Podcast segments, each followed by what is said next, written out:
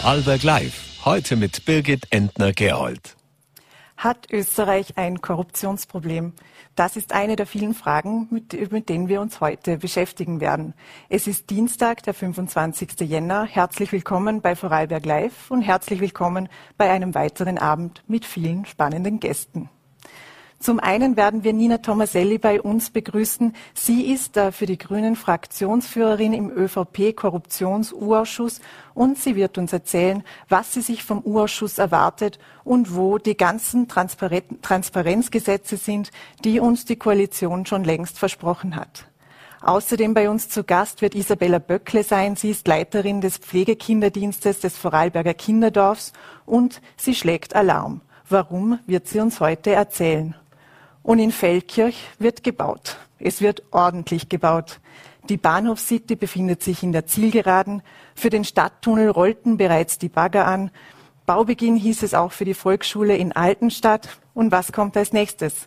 Darüber möchte ich heute mit Bürgermeister Wolfgang Matt sprechen. Herzlich willkommen bei uns im Studio. Ähm, beginnen wir mit der Bahnhof City. In Feldkirch entsteht damit ein ganzes äh, neues Stadtviertel sozusagen. Vergangene Woche wurde die Tiefgarage bereits eröffnet. Eine Drehscheibe, eine mobile Drehscheibe, wie sie auch genannt wurde. Jetzt sind ein paar Tage vergangen. Ähm, haben sich da schon einige Erkenntnisse ergeben oder möglicherweise auch Verbesserungen, die noch gemacht werden müssen? Also herzlichen Dank für die Einladung und herzlichen Dank für diese Möglichkeit, äh, unsere Themen hier anzusprechen.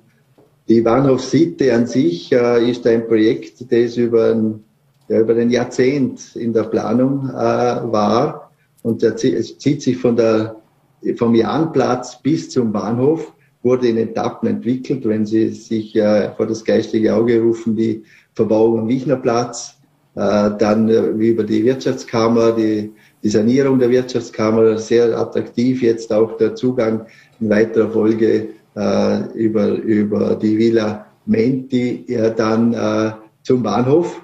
Und äh, die Bahnhof City als wirklich äh, modernes Pendant zur Altstadt ist ein ganz gelungenes Werk, das jetzt, äh, jetzt einmal mit der Tiefgarage eröffnet wurde und das Baufeld 5 und 6. Das wird dann im Laufe des Frühjahrs fertiggestellt. Äh, von privaten Investoren, das muss man dazu sagen. Hier möchte ich nicht, mich nicht mit fremden Federn schmücken.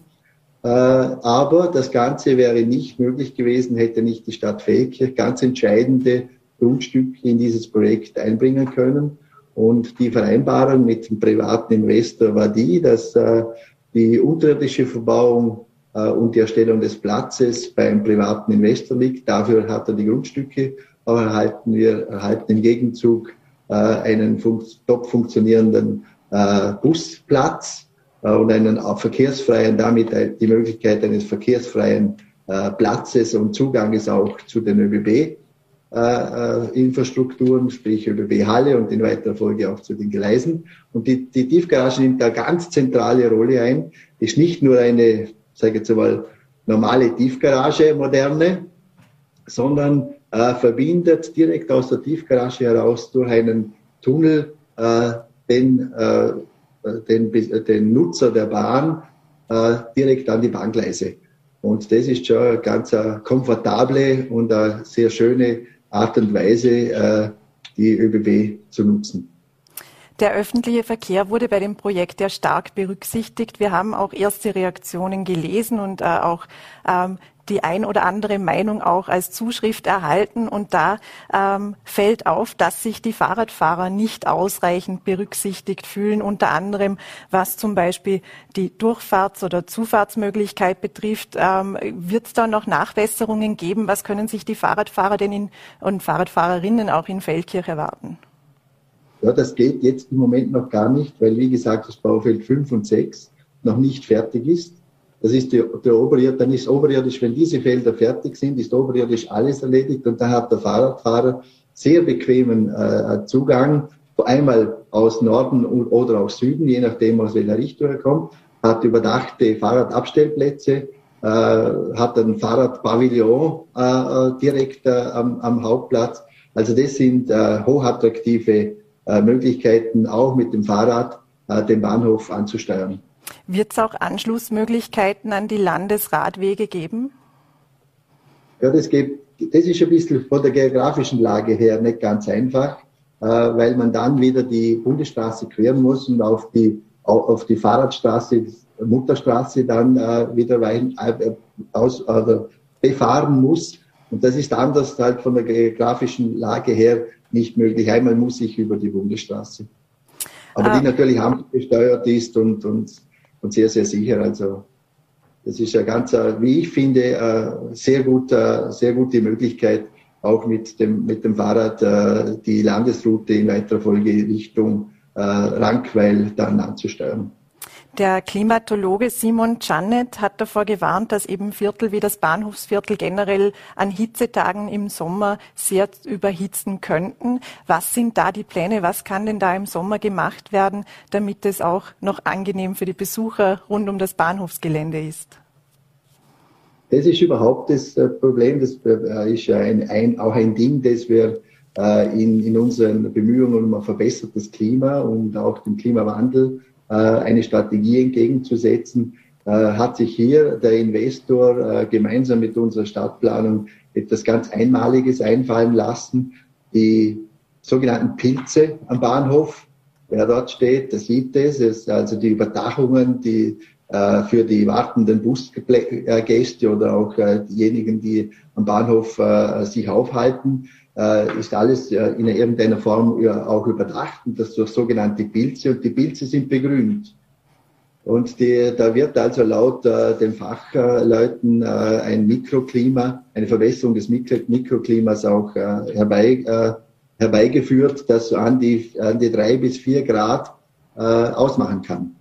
Und das ist eine ganz äh, eine gefinkelte Sache, möchte ich mal sagen, auch mit der Bewässerung mit dem, mit dem, mit dem, mit dem Wasser, dass, die, dass diese Dächer zurückhalten und damit auch eine, eine natürliche Begrünung äh, auch möglich ist. Sind auch weitere Begrünungen geplant, wenn dann ähm, der Bau abgeschlossen ist? Zum Beispiel im Sinne der Baumkonvention, die ja auch die Stadt Feldkirch unterstützt, also wenn private Bäume äh, pflanzen. Ja, richtig. Wir haben ja äh, wir haben ja auch ein, ein Beratungsprogramm für Naturgarten äh, und so weiter. Auch für, wir unterstützen auch finanziell äh, äh, gewisse Baumarten, wenn also der Bürger Baum, Bäume in seinen Garten pflanzt. All das sind Dinge, die wir aus der klar, äh, wie es so schön heißt, der Region heraus auch machen aus unseren Aufgaben, die wir uns da selber gestellt haben. Äh, beim Bahnhof direkt ist natürlich ganz schwierig, Bäume irgendwo hinzupflanzen, weil ich muss für Busse äh, ich muss für die Menschen äh, und so weiter den, die, die Möglichkeit haben. Aber äh, die Begrünung und das Vorhalten von, von solche, solchen Begrünungszonen ist uns, haben wir uns auf die Fahnen geschrieben und wird bei jeder Straßengestaltung aktiv mitgedacht und auch mitgeplant. Also es wird noch was kommen am Bahnhof. Da kommt noch einiges, aber bitte selber anschauen, und selber ein Bild machen, es rentiert sich. Alles klar, das machen wir gerne. Ein Bild können wir uns auch noch von dem Neubau der Volksschule Altenstadt machen, wenn dieser denn fortgeschrittener ist, 2023. Also im Herbst soll ja dort dann auch äh, die Schule beginnen können. Jetzt, das ist das größte Bauprojekt, bei dem die Stadt ja alleinige Bauherrin ist, sozusagen. Und da stellt sich die Frage, es war ja zu Beginn sehr umstritten beziehungsweise heiß diskutiert, was denn mit dem pädagogischen Förderzentrum passiert. Und die Bildungsdirektion hat in Folge entschieden, dass dieses nicht in die, in den Neubau integriert wird. Wie haben Sie diese Entscheidung damals aufgenommen? Na, das ist nicht ganz so, sondern wir als Stadt sind wir ja zuständig in der Funktion, sind wir in der Funktion des Schulerhalters. Das heißt, wir sind für den Bau einer Schule zuständig. Wir sind nicht für die pädagogischen Inhalte zuständig. Aber um eine Schule bauen zu können, um ein richtiges Raumprogramm äh, auch abarbeiten zu können, müssen, müssen wir wissen, was muss die Schule leisten. Und da brauchten wir einen klaren Auftrag der Bildungsdirektion, eine, eine klare Richtung. Und die hat es dann auch gegeben, indem es heißt, dass Kinder inkludiert geführt werden. Das heißt also, jede Art von Beeinträchtigung, in der es auch halbwegs möglich ist, soll mit Kindern auch ohne Beeinträchtigung äh, an der Volksschule Altenstadt Platz finden. Im Bereich, im Alter, äh, im, im Volksschulalter natürlich, oder darum ist es Volksschule. Aber das war wesentlich für uns und erst dann konnten wir äh, die, die Schule planen. Äh, und jetzt, so wie sie geplant wird und äh, so wie es auch von der Bildungsdirektion freigegeben ist, äh, so wird es ganz eine tolle Bildungseinrichtung. Vielleicht zur Erinnerung auch noch für die Seherinnen und Seher, was passiert denn jetzt mit dem pädagogischen Förderzentrum? Das wissen wir noch nicht. Wir machen uns erst Gedanken, wenn auch ganz klar ist, was wird, was wird mit den älteren Kindern aus dem pädagogischen Förderzentrum passieren. Da wird auch niemand in irgendeiner Art und Weise verdrängt. Äh, uns eilt das nicht. Es ist ein sehr attraktives Gebäude, das äh, die, die, die Menschen in Welcher kennen das unter dem berühmten Namen Kiste, weil es das ureigentümlichste Gymnasium, in Welcher war. Äh, das, und äh, solange es Schulbetrieb gibt, gibt es Schulbetrieb und wenn der Schulbetrieb dort nicht mehr äh, notwendig ist oder es Alternativräumlichkeiten gibt, dann werden wir uns auch Gedanken machen, wie soll eine sinnvolle Weiterverwendung dieses Gebäudes sein. Ein weiteres großes Projekt, das in Feldkirch ansteht, ist das Hochwasserschutzprojekt äh, für die Innenstadt. Die Illschlucht soll da ja aufgeweitet werden. Die Stadt hat da auch schon Feldversuche durchgeführt. Können Sie uns darüber ein bisschen was erzählen? Wie wird denn ähm, dieses ganze Projekt auch die Feldkircher beeinflussen in ihrem Alltag? Was sind denn da die ersten Ergebnisse, die aus den Feldversuchen ähm, gekommen sind? Ja, das wird äh, einen gewaltigen Einfluss äh, äh, nehmen auf unsere, auf unsere Bürger, besonders die um den Kapf äh, herum dort auch wohnen. Und da muss man jetzt schon auf, Verständnis, um, Verständnis ersuchen, weil das Ganze für mich als Nicht-Techniker Hochachtung von dem, was da alles passieren soll. Wenn man jetzt die Straße kennt, die den Kapf umfährt, wird die gesamte Straße abgetragen bis auf den Grund der Ill.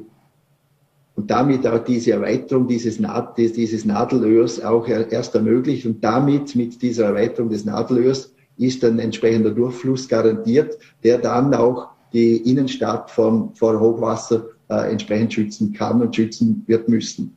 Aber diesen Fels abzutragen, diese Straße abzutragen, äh, das wird eine technische große Herausforderung. Da wird also mit äh, Tages, also Sprengungen sowieso schon nur am Tag, aber auch mit Sprengungen wird gearbeitet. Äh, und äh, da bin ich als, äh, wie soll ich sagen, als Nicht-Techniker ganz, ganz gespannt, wie das alles sich dann äh, in der Realität äh, äh, umsetzen lässt. Aber ich weiß und habe da großes Vertrauen in die Fachleute, dass das eine ganz äh, interessante äh, Möglichkeit gibt, die Innenstadt von Hochwasser äh, zu schützen. Und in weiterer Folge muss man ja wissen, dass diese Straße wieder als überkragende äh, Straße an den Fels angehängt wird. Also das wird eine ganz eine, eine bombastische Geschichte. Was bedeutet das in der Zwischenzeit denn für den Verkehr in der Stadt? Wird dieser beeinträchtigt sein? Wird, äh, besteht Staugefahr, wenn man ganz banal fragen kann? Also Stau, Staugefahr besteht immer, oder? Aber es besteht für den Individualverkehr nicht mehr Staugefahr wie bisher. Allerdings den Bus wird es äh, ganz äh, stark beeinträchtigen, weil der Bus ja bisher diese Umfahrungsstraße exklusiv mit dem Fahrradfahrer nutzt. Es wird auch zum Beispiel für den Fahrradfahrer oder Fußgänger wird eine Behelfsbrücke äh, über die Ill dort geschlagen und da kann also der Fahrradfahrer, der aus, aus Dosters, aus Giesingen kommt und so weiter, über die Behelfsbrücke dann in die Innenstadt mit einer kleinen Schleife äh, geführt werden. Für dafür ist vorgesorgt. Aber den Bus können wir nicht über eine Behelfsbrücke führen, sondern der Bus muss, muss durch den Tunnel fahren, durch den Letzenberg-Tunnel. Äh, und das äh, hat, haben wir jetzt schon versucht mit diesen Ampellösungen. Sie sehen ja, dass sehr viele Ampeln dort im Vorfeld geschaltet werden. Und da zeigt der Feldversuch, dass es sehr gut möglich ist. Aber natürlich hat es Auswirkungen und der Verkehr muss vom Tunnel rückgestaut werden.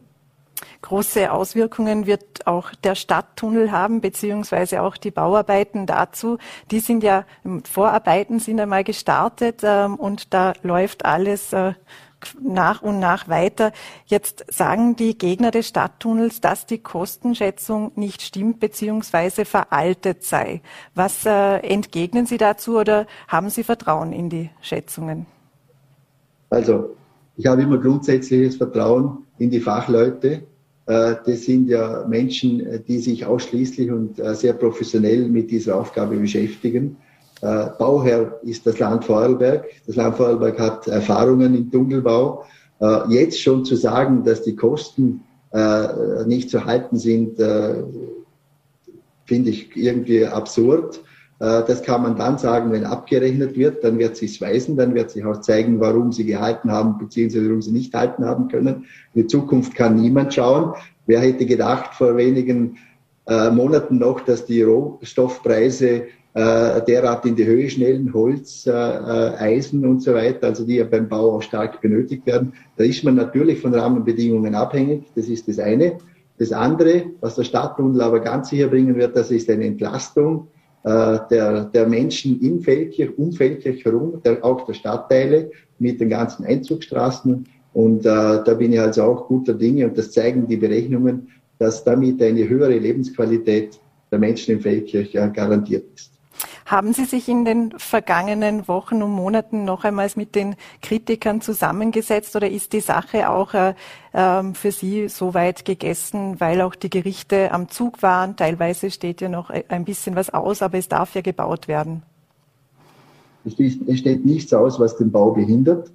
Äh, nochmals, äh, wenn Kritiker äh, oder ist, ist egal wer auch immer äh, Informationsbedarf hat. Äh, ich setze mich gerne mit diesen Menschen zusammen, gemeinsam natürlich äh, mit den Verantwortlichen äh, des, des, des Landes Vorarlberg. Aber im Prinzip ist von Seiten des Bauherrn und auch von Seiten der Stadt alles gesagt. Wir müssten natürlich als Stadt auch noch unsere Hausaufgaben machen, das darf man nicht vergessen. Es sind auch Begleitmaßnahmen, die im Umfeld, die uns im Umfeld damit äh, äh, auch auferlegt wurden, zu Recht. Wir möchten ja eine, eine sehr äh, hohe Qualität äh, hier auch liefern können. Und ich denke, äh, da sind wir auf sehr, sehr gutem Weg. Eine letzte Frage möchte ich noch stellen. Und zwar, Sie sind jetzt Bürgermeister der Stadt Feldkirch. Und wie lange wollen Sie noch Bürgermeister bleiben? Wollen Sie diese Periode fertig machen? Wollen Sie während der Periode übergeben? Oder wollen Sie vielleicht auch noch wieder antreten? Ja, das ist nicht nur eine Frage des Wollens, sondern auch des, des Könnens. Äh, aber einem gewissen Alter äh, lassen bestimmt auch die Kräfte nach. Noch fühle ich mich äh, in, in diese Richtung topfit, habe mir keine Gedanken darüber gemacht, jetzt äh, irgendwelche Arbeit schon vor, äh, vor einer, vom Ablauf einer Periode auf, aufzugeben.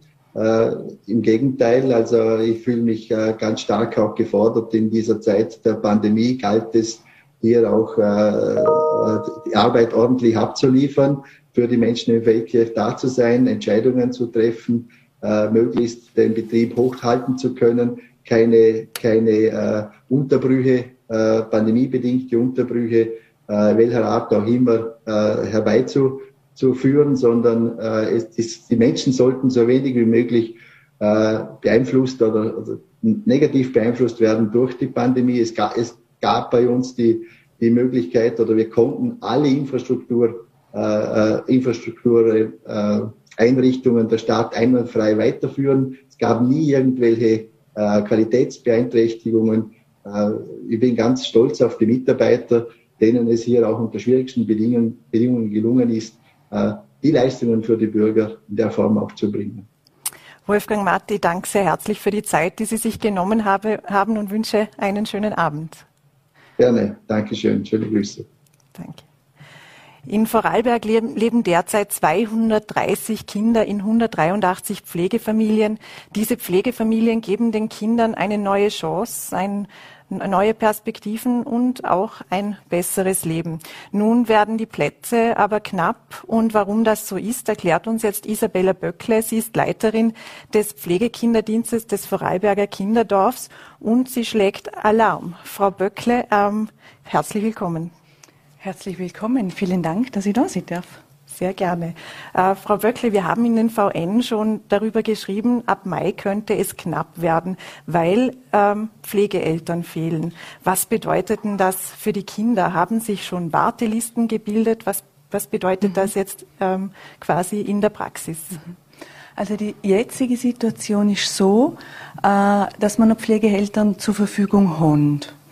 Ähm, und der Fakt ist, dass wir im Moment circa für sechs Kinder äh, in absehbarer Zeit Pflegeplätze brauchen werden. Da warten wir aber noch, da sind noch Gutachten ausständig und Gerichtsbeschlüsse, auf die wir noch warten. Und für diese Kinder haben wir gut Plätze. Aber es wird dann ab Mai eng, wenn wir äh, keine neuen Pflegeeltern finden. Wie zeichnet sich das ab, dass jetzt eben diese sechs Kinder mhm. eine Pflegefamilie brauchen werden? Welche Geschichten stecken dahinter? Welche Vorgänge? Wie, wie funktioniert das Ganze? Mhm. Mhm.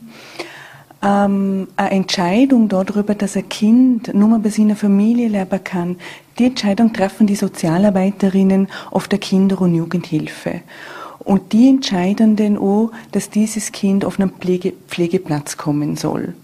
Und diese Sozialarbeiterinnen der Kinder- und Jugendhilfe wenden sich dann an den Pflegekinderdienst ähm, und beauftragen uns damit, das zu tun. Das ist so der reguläre Weg, äh, wie, wie ein Kind auf einen Pflegeplatz kommt.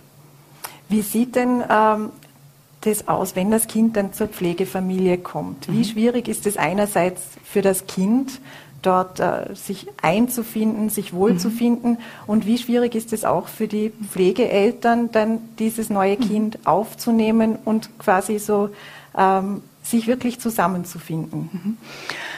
Das kann ich Ihnen ganz wunderbar erzählen, weil ich mich im Sommer mit äh, einer Gruppe von Pflegeeltern getroffen habe, die schon länger Pflegeeltern sind und mich mit ihnen genau über diese unterhalten haben, wie sie es erlebt haben. Und da waren die Rückmeldungen, dass vor allem das erste Jahr ganz eine große Herausforderung ist. Weil man ein Kind aufnimmt, das man nicht kennt. Und dass man sich Zeit nehmen muss, sich kennen zum Lernen oder die Verhaltensweisen dieses Kind, dieses Kindes kennen zum Lernen, das Bewusstsein zum haben, das Kind bringt was mit. Diese Kinder haben Erfahrungen gemacht und oft ist das Vertrauen dieser Kinder in Erwachsene erschüttert. Und da überprüfen die natürlich auch ganz genau, wenn die in eine Pflegefamilie kommt, kann ich denen schon vertrauen. Ähm, man braucht unglaublich viel Zeit. Also ein Pflegekind läuft nicht einfach mit. Da muss man wirklich ähm, Zeit zur Verfügung haben, dem Kind das zu geben, was es braucht. Und gleichzeitig sind Pflegeeltern auch gefordert, wenn leibliche Kinder da sind, deren auch noch gerecht zu werden. Und Pflegekinder haben ja auch Besuchskontakte zu ihren Eltern oder Großeltern. Und da haben auch Pflegeeltern gesagt, das braucht auch eine Zeit, bis man sich kennenlernt, bis man sich eingespielt hat. Ähm, ja, das erste Jahr wird als ganz große Herausforderung beschrieben. Wie eng ist denn die Beziehung jetzt äh, von der Pflegekinder mit ihren äh, leiblichen mhm. Eltern? Ist es unterschiedlich von Fall zu Fall oder gibt es da eine gewisse Routine bei den Familien? Ich würde sagen, da gibt es 230 unterschiedliche Situationen äh, und unterschiedliche Beziehungen und unterschiedliche Kontaktgestaltungen. Es gibt Kinder, die sehen ihre Eltern sehr regelmäßig. Äh, es gibt Kinder, die verbringen auch einmal im Monat ein Wochenende bei ihren Eltern oder sind einmal im Sommer eine Woche dort. Es sind Kinder, die sehen ihre Eltern vielleicht nur zweimal im Jahr, weil die nicht öfters kommt. Ähm, da gibt es eine ganze Bandbreite. Diese Kontakte gestalten sich immer ähm, Im Fokus steht immer das Wohl vom Kind, aber es hängt natürlich auch von der Kompetenz der Eltern ab und was einfach möglich ist. Aber da gibt's äh, wirklich äh, 230 äh, verschiedene äh, Variationen. Ähm, wie lange leben die Kinder im Durchschnitt bei der Pflegefamilie? 13 Jahre. Und ein großer Teil unserer Pflegekinder wird volljährig in der Pflegefamilie. Und wie kann man jetzt äh, sich bewerben? Wer, mhm. kann, wer kommt als Pflegeeltern in Frage? Mhm. Gibt es da Vorschriften, dass das nur Paare können? Können das auch Alleinerzieherinnen mhm. sein? Was sind mhm. da die Eckpunkte? Mhm. Also das können Paare äh, mit Kindern und ohne Kindern. Äh, das können auch äh, alleinerziehende äh, äh, Personen sein. Ähm, was die mitbringen müssen, ist, da gibt es einmal so formale Rahmenbedingungen, sieht man. Das heißt, stabile eine stabile Lebenssituation, Wohnverhältnisse, finanzielle Situation, äh, auch eine stabile berufliche Situation, ein einwandfreier Leumund, das ist eine Voraussetzung. Und oder dass in dem Haus oder in der Wohnung genug Platz ist, dass das Kind auch seinen Platz dort drinnen findet. Ähm, denn dürfen und müssen das standfeste äh, Personen und Familien sie die hohe Bodenständigkeit mitbringen, damit sie auch die Stolpersteine, die eine Pflegschaft mit sich bringen kann, ähm, meistern können.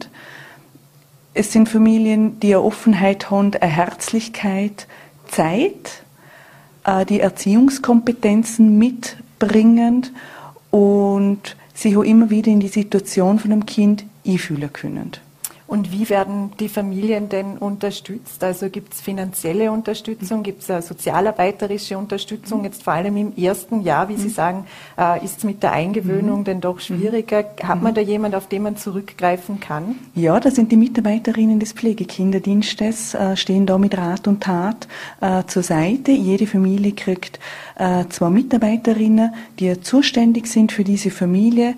Man kommt regelmäßig vorbei, machen regelmäßig Hausbesuche, begleiten und Besuchskontakte und beraten und unterstützen in allen Belangen die Pflegschaft betreffend, was die Pflegeeltern brauchen, aber was das Kind ähm, braucht.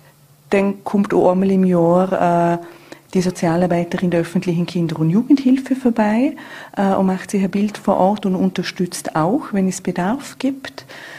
Dann gibt es ähm, zum Beispiel auch Pflegeelternrunden, mhm. die wir anbieten, wo Pflegeeltern sich regelmäßig treffen können und austauschen können untereinander. Und es gibt ein Pflegekindergeld und natürlich die Familienbeihilfe steht den jeweiligen Familien zu. Jetzt gibt es ja den Vorbereitungskurs auch für mhm. Pflegeeltern, also in den Verein Standort. Es haben mhm. sich ein paar schon mhm. angemeldet, mhm. aber eben noch zu wenige, mhm. sodass es eben im Mai mhm. knapp werden könnte. Wie viel haben sich da jetzt circa angemeldet? Auf wie viel würden Sie hoffen?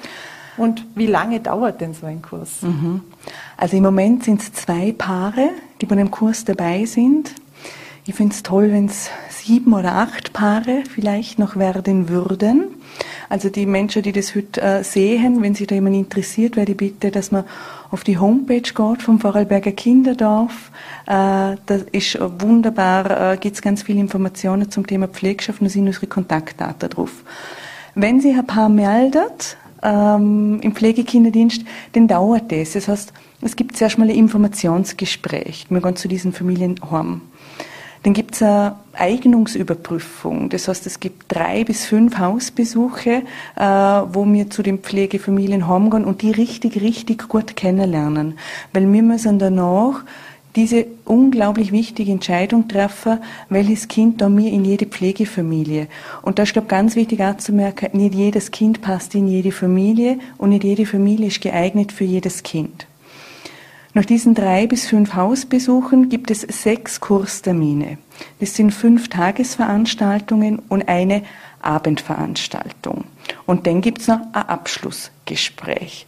Also summa summarum sind es knapp 50 Stunden, die man investiert in diese Eignungsüberprüfung und in die Vorbereitung auf diese wertvolle, tolle, schöne Aufgabe. Was sind da Ihre Erfahrungen, wenn sich ähm, potenzielle Pflegeeltern dafür entscheiden, äh, den Kurs zu besuchen und das ganze Prozedere schon mitzumachen, bleiben dann alle dabei oder gibt es denn auch immer wieder Eltern, die sagen, Pflegeeltern, mhm. die sagen, ah, das ist vielleicht äh, doch ein wenig zu viel für mich? Ich sage immer, sage immer, Pflegeeltern werden ist ein Prozess. Und da darf man sich auch Zeit dafür nehmen. Und um eine fundierte Entscheidung treffen zum können, für sich, äh, für die Beziehung, in der man lebt oder in der Familie, wo man lebt, da braucht es ganz viele Informationen und die kriegt man natürlich auch zum Teil in erst im Laufe dieses Prozesses. Ähm, wir sind da sehr offen und sehr transparent mit diesen Paaren und ich erlebe, dass das Familien und Paare sind, die sich das sehr gut überlegt haben, die das sehr ernst nehmen, die sich schon länger mit dem Gedanke befasst haben. Aber ja, manchmal kommt es vor, dass ein Paar den ganzen Prozess gemacht hat und dann äh, mit uns nochmal ins Gespräch kommt und sich entscheidet, na, das ist nicht unser Werk und das ist absolut legitim und das dürfen die dann sagen und machen. Mhm. Als letzte Frage vielleicht noch, weil das äh, noch nicht zur Sprache kam wie, kam, wie alt sind denn die Kinder auch durchschnittlich, die in die mhm. Pflegefamilien kommen? Mhm. Durchschnittlich sind die Kinder, der Großteil der Kinder, die mir in Pflegefamilien vermitteln, sind zwischen 0 und 5 Jahre alt. Okay, mhm. dann hoffen wir, dass für Sie ausreichend Pflegefamilien gefunden werden. Ich danke Ihnen sehr herzlich für das Gespräch und den Besuch bei uns im Studio. Vielen Dank. Und die ÖVP hat kein Korruptionsproblem, sagt Bundeskanzler Karl Nehammer. Und dennoch beschäftigt sich ein ganzer U-Ausschuss mit den Vorgängen rund um Ex-Kanzler und Ex-ÖVP-Chef Sebastian Kurz. Die ÖVP ortet im U-Ausschuss ein Tribunal, die Opposition eine längst überfällige Aufklärung. Und die Grünen Darüber habe ich mit Nina Tomaselli, der Fraktionsführerin im U-Ausschuss, äh, gesprochen. Das Gespräch haben wir aus terminlichen Gründen vorab aufgezeichnet. Frau Tomaselli, vielen Dank für Ihren Besuch. Ja, die Liste ist lang. Ein Ministerium, das geschönte Umfragen für eine Partei bezahlte, Postenschacherei, die Casinos-Affäre, fragwürdige Geschäftsbeziehungen und noch, noch viel, viel mehr Thomas Schmidt. Jetzt stellt sich die Frage, wer hat am Ende nun ein Korruptionsproblem in Österreich? Nun, ich finde, wenn man sich den äh, vergangenen ähm, Untersuchungsausschuss anschaut, bei der ja das Überthema Ibiza hatte, ähm, da hat man dann auch ähm, relativ ähm, schnell gesehen, da sind wir mit der Frage ge gestartet, äh, sind denn die Aussagen von Hazi Strahi, die er damals wie er selber sagt, betrunken auf der Finke in Ibiza getroffen hat, sind jetzt besoffene Prahlerei oder ähm, sind in die Realität ähm, umgesetzt worden und selbstverständlich hatten wir da alle ähm, Strache und die FPÖ auch im Verdacht, dass eben die, die gewesen sind, die die, ähm, ähm, ja, die, die, die Vorankündigungen dann ähm, auch wirklich in politische Taten umgemünzt haben. Aber Zug um Zug war dann über den Ibiza-Untersuchungsausschuss ähm, relativ klar, dass halt immer mehr diese türkise Clique rund um äh, Sebastian Kurz und, und, seine Helfer und Helfershelfer oder wie Sie selber sagen, äh, Familie in den Fokus geraten sind. Und mittlerweile muss man sagen, es sind, gibt so viele ähm, Geschichten, dass man gar nicht mehr weiß, ähm, wo man anfangen soll ähm, aufzuklären. Aber das tun wir. Im parlamentarischen Kontext sagt man ja ganz oft, ähm, vor, äh, nach dem Untersuchungsausschuss ist vor dem Untersuchungsausschuss.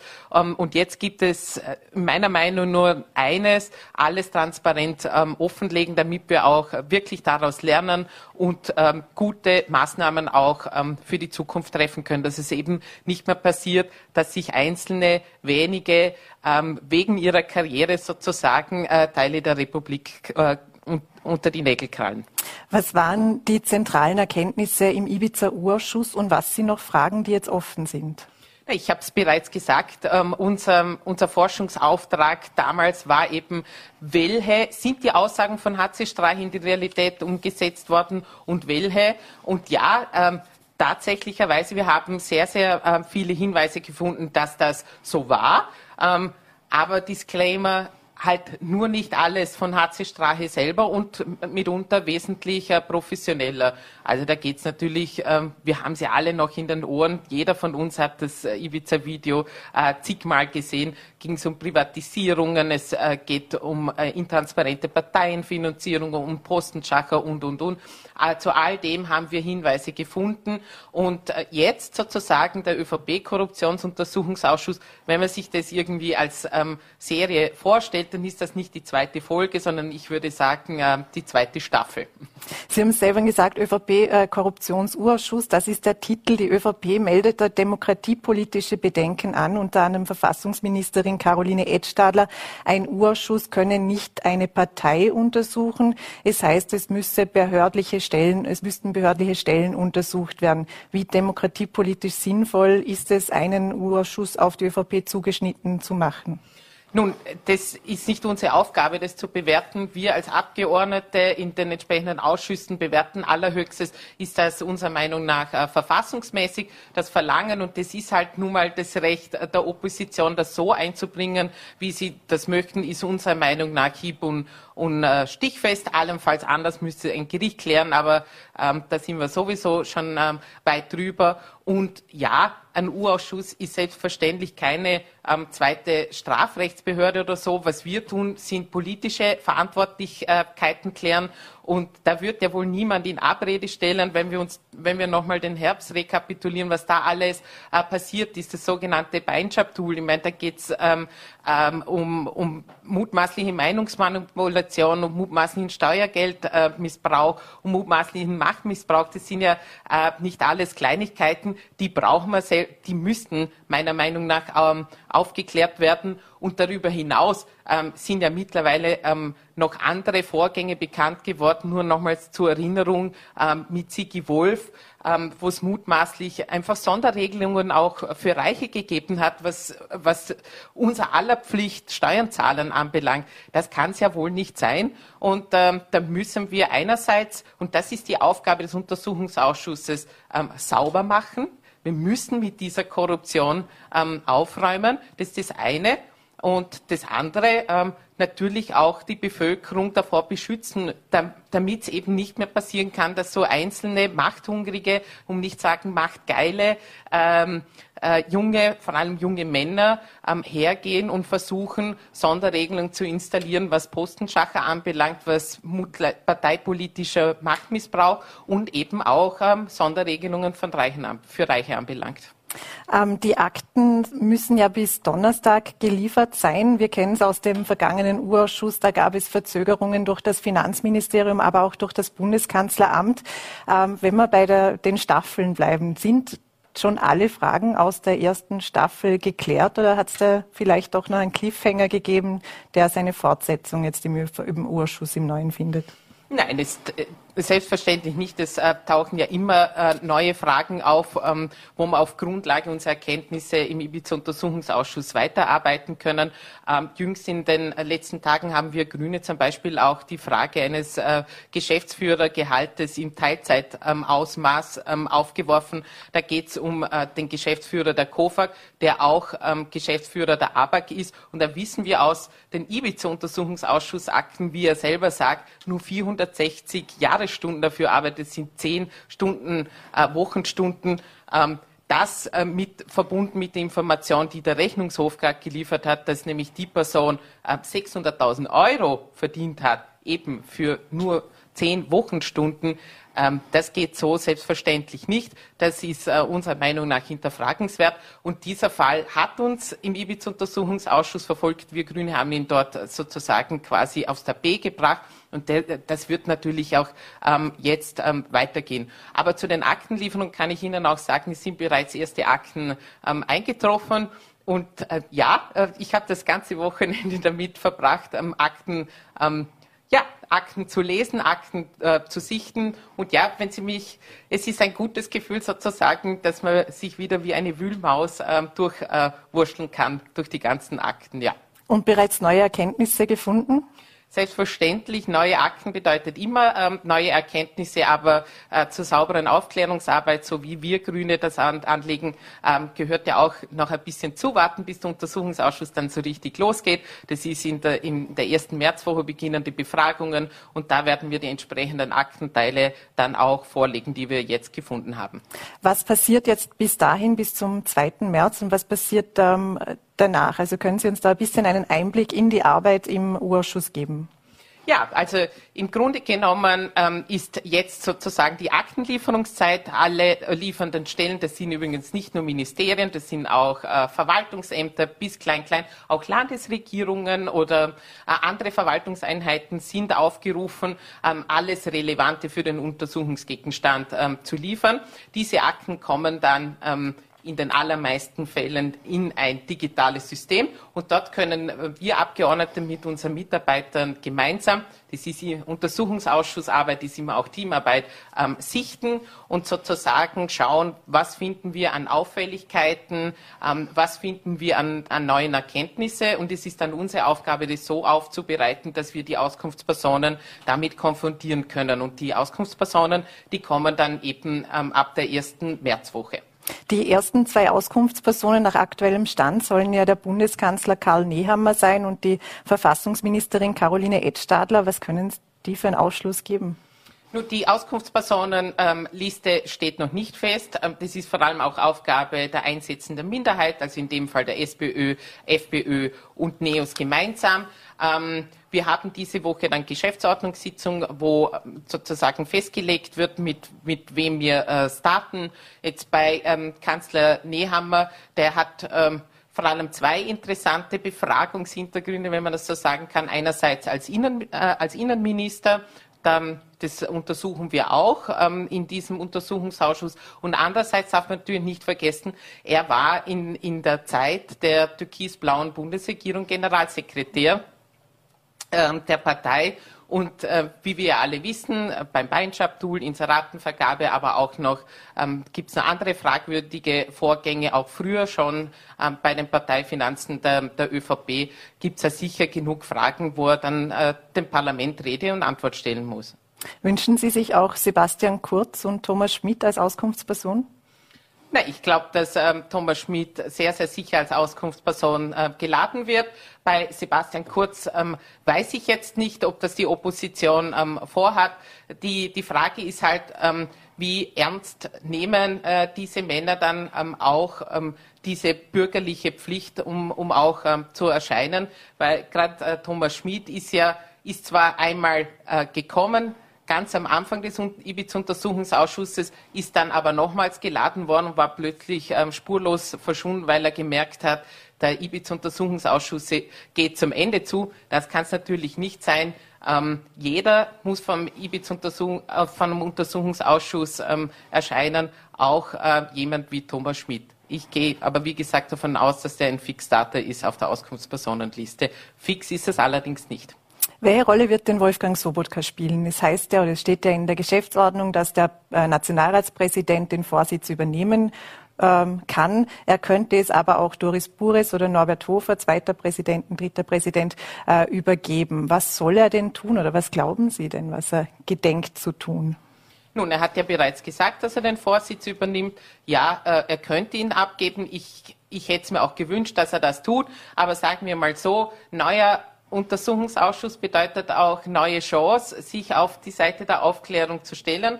Und diese neue Chance hat quasi auch äh, Wolfgang Sobotka verdient. Wir werden ihn an seinen Taten messen, also an seiner Art und Weise der Vorsitzführung. Bisher war das leider ähm, der Aufklärung nicht sehr zuträglich, zeitweise auch ziemlich ähm, anstrengend, weil ähm, das für sehr viel Unruhe und, und Streit gesorgt hat und das finde ich eben schade, weil im, im, Zentrum eines Untersuchungsausschusses muss selbstverständlich die politische Aufklärung stehen und nicht irgendwelche Streitereien links und rechts daneben. Das, das ist nicht das, was sich die Österreicherinnen und Österreicher von uns Parlamentarierinnen und Parlamentarier erwarten.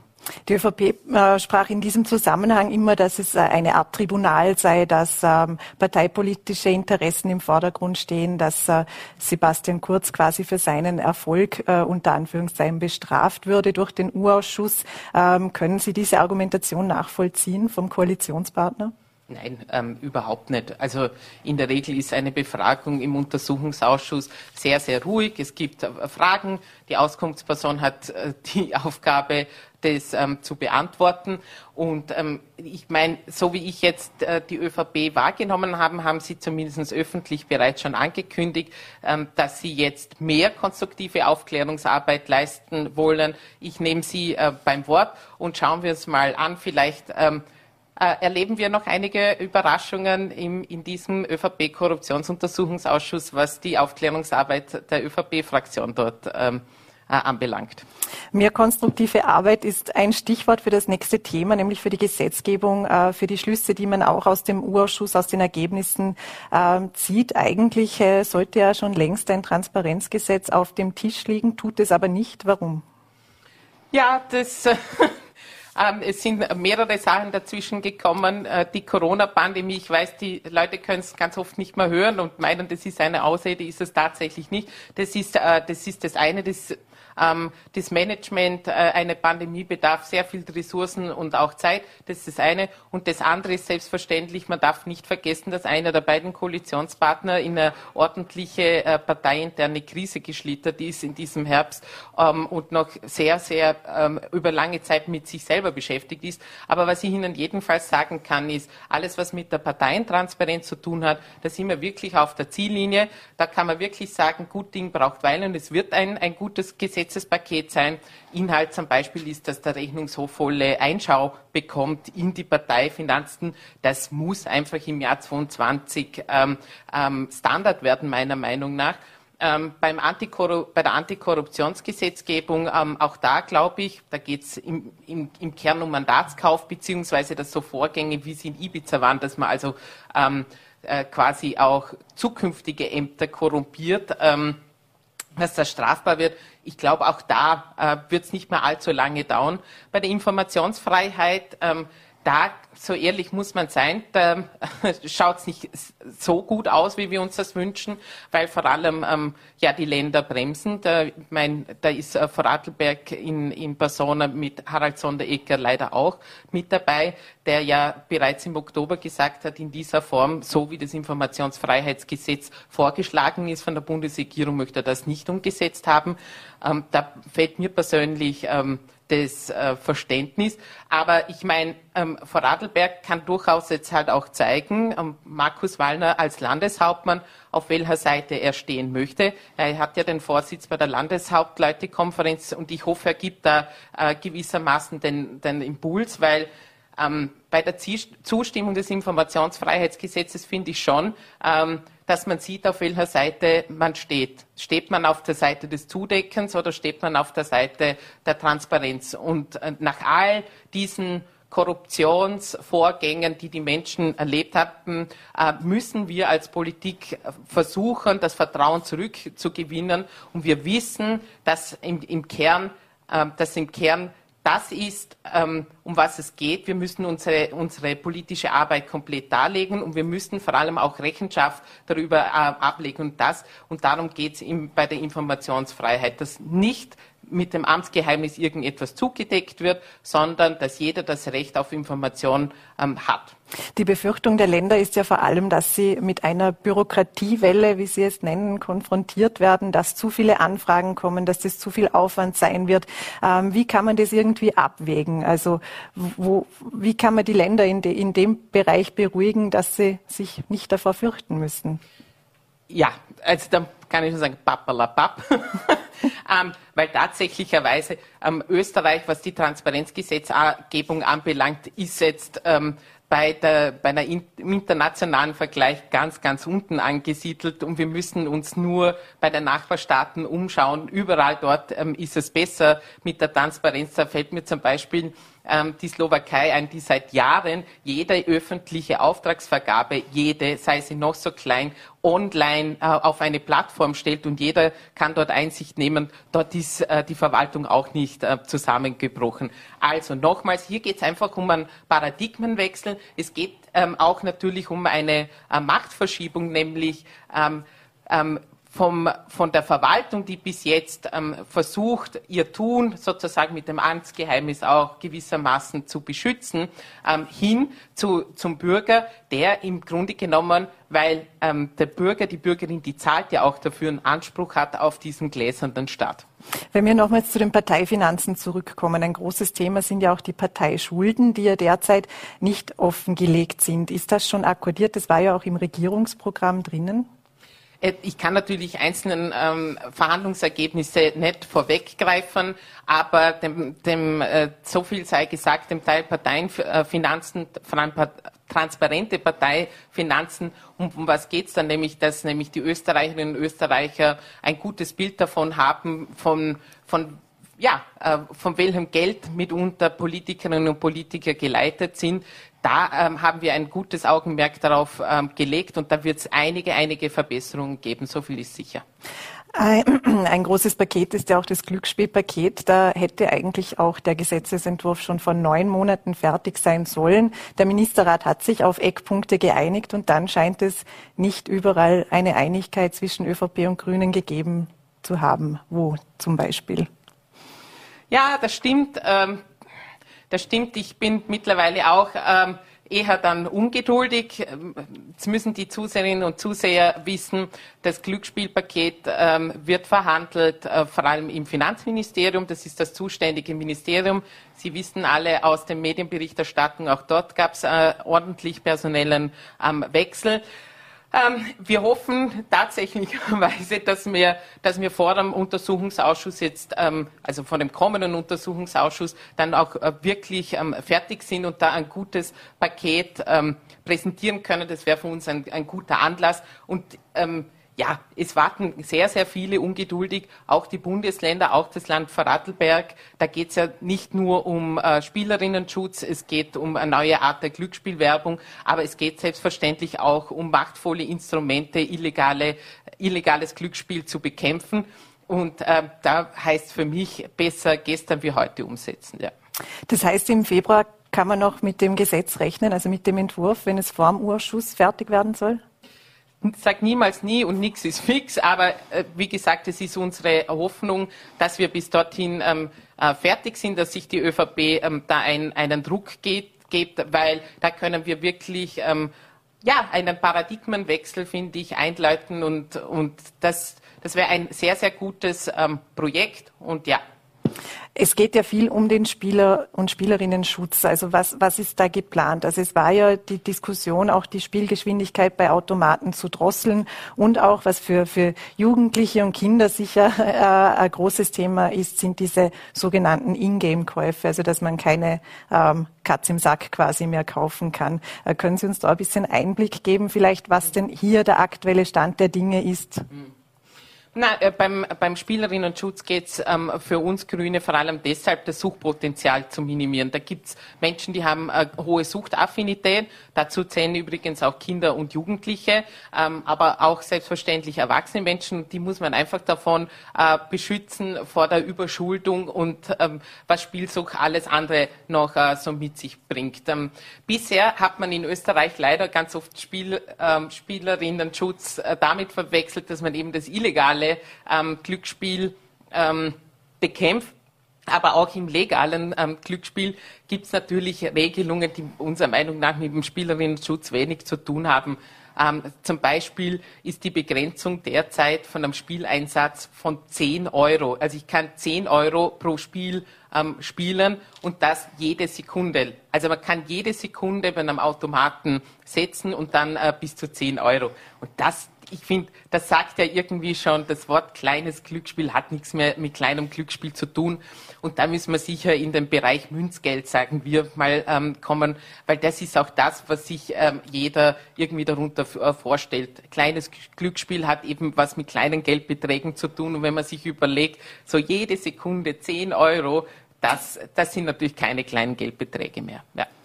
Ähm, wie wird die Glücksspielwerbung in Zukunft aussehen? Also jetzt kennen wir es ja noch, wir kennen die Lotto-Werbung, wir kennen den Mr. Green zur Parteifarbe quasi passend, aber, aber inhaltlich nicht. Aber äh, wie wird die Glücksspielwerbung aussehen? Also es geht ja um das Verherrlichende des Glücksspiels, was vor allem die Grünen kritisieren.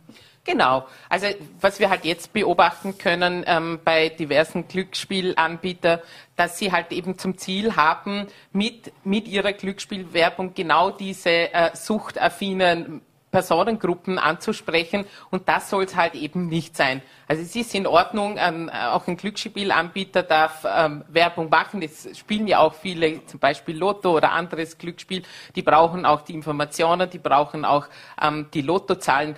Aber ähm, tatsächlicherweise sieht man eben gerade in der Werbung, dass Glücksspielanbieter oder deren Marketingfirmen auch wirklich zum Beispiel mit den Tönen oder mit den Symbolen ähm, arbeiten, die genau äh, Menschen, die eh ohnehin schon sehr viel spielen, an, an, angetriggert werden. Und das sollte unserer Meinung nach ähm, verboten werden in Zukunft. Und da haben wir auch äh, großen Teil schon eine Einigung erzielt. Aber wie ja. gesagt, die einzelnen Sachen äh, werden dann präsentiert, wenn sie präsentiert werden. Aber als kurze Nachfrage, das wäre ähnlich, ähnlich der Tabakwerbung. Also so kann man sich äh, irgendwie vorstellen, dass einmal ähm, wie der Marlboro Man einmal Geschichte wurde. Ja, das ist ein äh, sehr gutes Beispiel, weil tatsächlicherweise bei der Tabakwerbung hat man sich auch irgendwie, also ich bin noch ähm, alt genug, ich kann mich eben noch an den Marlboro Cowboy ähm, erinnern, wenn ich heute einen 20-Jährigen, eine 20-Jährige fra äh, frage, wer oder was ist der Marlboro Cowboy, ähm, wird da nicht groß was an Antwort kommen. Auch bei der Tabakwerbung hat man dann Zug um Zug sozusagen ähm, die Dinge eingeschränkt, ähm, zum Beispiel auch Warnhinweise. Auch das ähm, äh, wird so sein, dass es Warnhinweise gibt, damit auch die Spielerinnen und Spieler genaue ähm, und reelle Chance, ähm, ja, Einschätzung ihrer Gewinnchance ähm, auch sehen. Ja. Und noch als letztes Thema vielleicht die Medienförderung und Inseratenvergabe. Das ist ein Thema, das erst vor kurzem äh, präsentiert wird, dass es neue Maßstäbe und Kriterien eben geben soll. Ähm, bis wann kann man denn da mit einem Gesetzesentwurf rechnen? Ähm, ja, die, die Neuaufstellung der Medien- und, und, Presseförderung, das steht bereits im Regierungsabkommen. Das haben wir im, im, im Herbst 2019 so verhandelt, auch mit der ÖVP und äh, mit der ganzen Bekanntmachung oder Bekanntwertung des äh, Beinschab-Tools der, der mutmaßlichen Inseraten Korruption ähm, hat das Thema natürlich eine ganz neue Aktualität ähm, erreicht. Jetzt, ähm, wenn wir wirklich ähm, die Presse- und Medienförderung ähm, neu aufstellen, dass wir bestenfalls einen Paradigmenwechsel ähm, einleiten können äh, und so viel Ehrgeiz haben wir Grüne, dann braucht es auch Zeit, das gut und, und detailliert zu verhandeln. Wir, wir haben uns jetzt mal darauf geeinigt mit dem Koalitionspartner, dass wir im, im Herbst, also beziehungsweise Ende dieses Jahres, einen, äh, entsprechenden Gesetzesvorschlag präsentieren. Aber das, ist, ähm, das ist etwas, finde ich, das muss jedenfalls noch äh, in dieser Regierungskonstellation erledigt werden weil es kann natürlich nicht sein, dass man, dass man sich Medien irgendwie mit Inser, äh, via Inserat irgendwie in Abhängigkeit ähm, hält. Ähm, die Berichterstattung der Medien als quasi vierte Macht im Staat ähm, und deren Unabhängigkeit muss erhalten bleiben. Und, und am besten ist das, ähm, wenn wir eine ähm, qualitätsgetriebene Presseförderung haben und die Inseratenvolumen dafür ordentlich ähm, zurückfahren. Es gibt da auch andere äh, Wege seitens der Regierenden oder der Ministerien, ihre Informationen da weiterzugeben. Das muss nicht, meiner Meinung nach, nicht in diesem Ausmaß sein, so wie das jetzt ist. Ähm, noch in dieser Regierungskonstellation, da, da muss die Frage erlaubt sein, äh, wie lange wird es denn diese Regierungskonstellation noch geben, bis zur regulären Wahl? Ja, darauf sagen Politikerinnen und Politiker immer das eine bis zum Ende der Legislaturperiode selbstverständlich. Dann sage ich vielen Dank fürs Kommen. Dankeschön für die Einladung.